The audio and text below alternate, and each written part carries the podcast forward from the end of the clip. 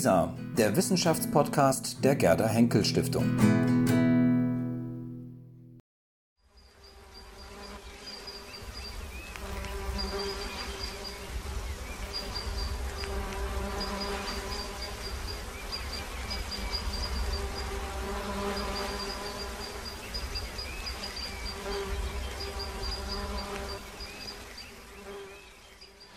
Mein Name ist Rupert Antes, ich bin Geschäftsführer der Haniel Stiftung, die in Duisburg sitzt. Und ich erzähle vielleicht an der Stelle ein bisschen was. Einige haben sich ja schon gefragt oder sich gewundert, was machen die denn da komisches.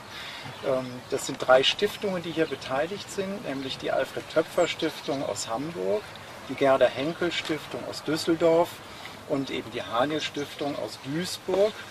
Und die Stiftungen sind durchaus bedeutend, aber nicht so ganz so groß wie Stiftungen, die Sie kennen, die Bertelsmann Stiftung, die Sie halt auch in Berlin Mitte unter, der, unter den Linden 1 finden zum Beispiel.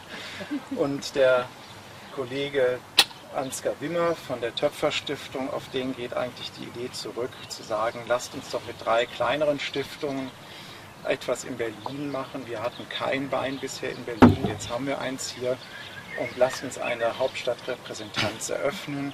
Und wenn schon, dann mal an einer ganz anderen Stelle und auch da mitten im Leben, mitten unter auf den Menschen.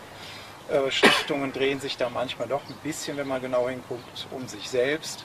Und das versuchen wir hier anders zu machen. Und ich finde es auch besonders toll, wenn man die Liste derer anschaut, die hier gekommen sind, aus den unterschiedlichsten ja, Kontexten und Ecken Berlins und eben vor allem auch sehr schön, dass eben hier aus der Gegend einige gekommen sind.